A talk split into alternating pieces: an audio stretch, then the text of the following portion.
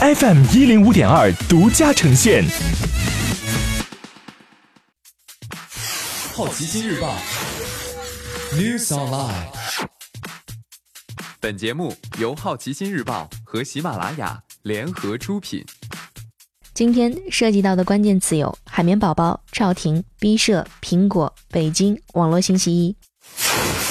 首先关注到的是一组文体新闻：海绵宝宝创造者史蒂芬·海伦伯格去世，终年五十七岁。他在去年三月宣布患上渐冻症。曾经是海洋生物学家的海伦伯格，在一九九九年推出了自己创作的动画《海绵宝宝》。海绵宝宝等多个角色为世界观众所喜爱，也创下了收视纪录。海绵宝宝动画至今已有十季，另外还有电影、电视剧以及主题公园。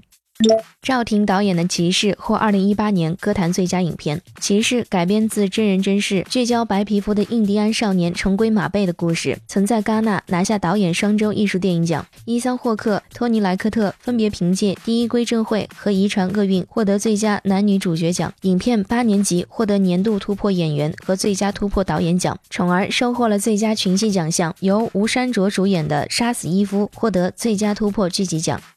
B 社就辐射七六的首发质量向玩家道歉，因为遇到多个伤害游戏体验甚至进程的 bug，不少玩家对辐射七六的首发质量恼火，也并不满意一些无聊的游戏流程。B 社近日做出回应，称工作室正在解决问题，将于十二月四号和十一号分别补发两个修订包，修正 bug，并保证 BOSS 将会掉落两到三个物品，负重从四百增加到六百等。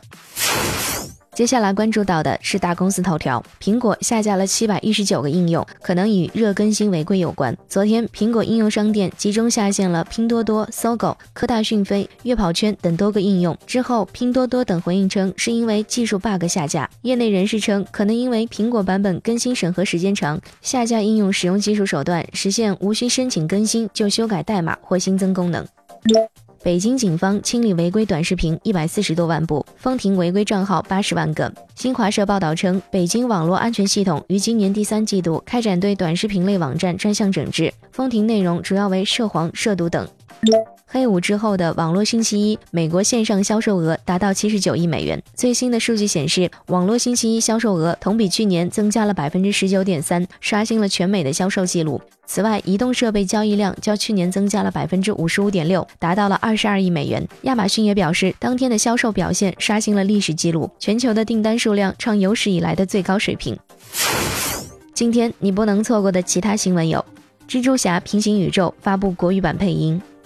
NBA 和北京字节跳动科技有限公司就 NBA 短视频相关权益开启全球合作伙伴关系。堡垒之夜突破两亿注册玩家。爱立信预计到2024年，5G 用户将达到15亿。特斯拉中国在十月仅卖出211辆车。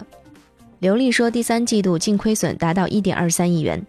以上就是今天好奇心日报 New Sunlight 的全部内容，也欢迎你把刚才的收获告诉周围的朋友。好奇心日报 App。高颜值新闻媒体，让好奇驱动你的世界。我是施展，下次见。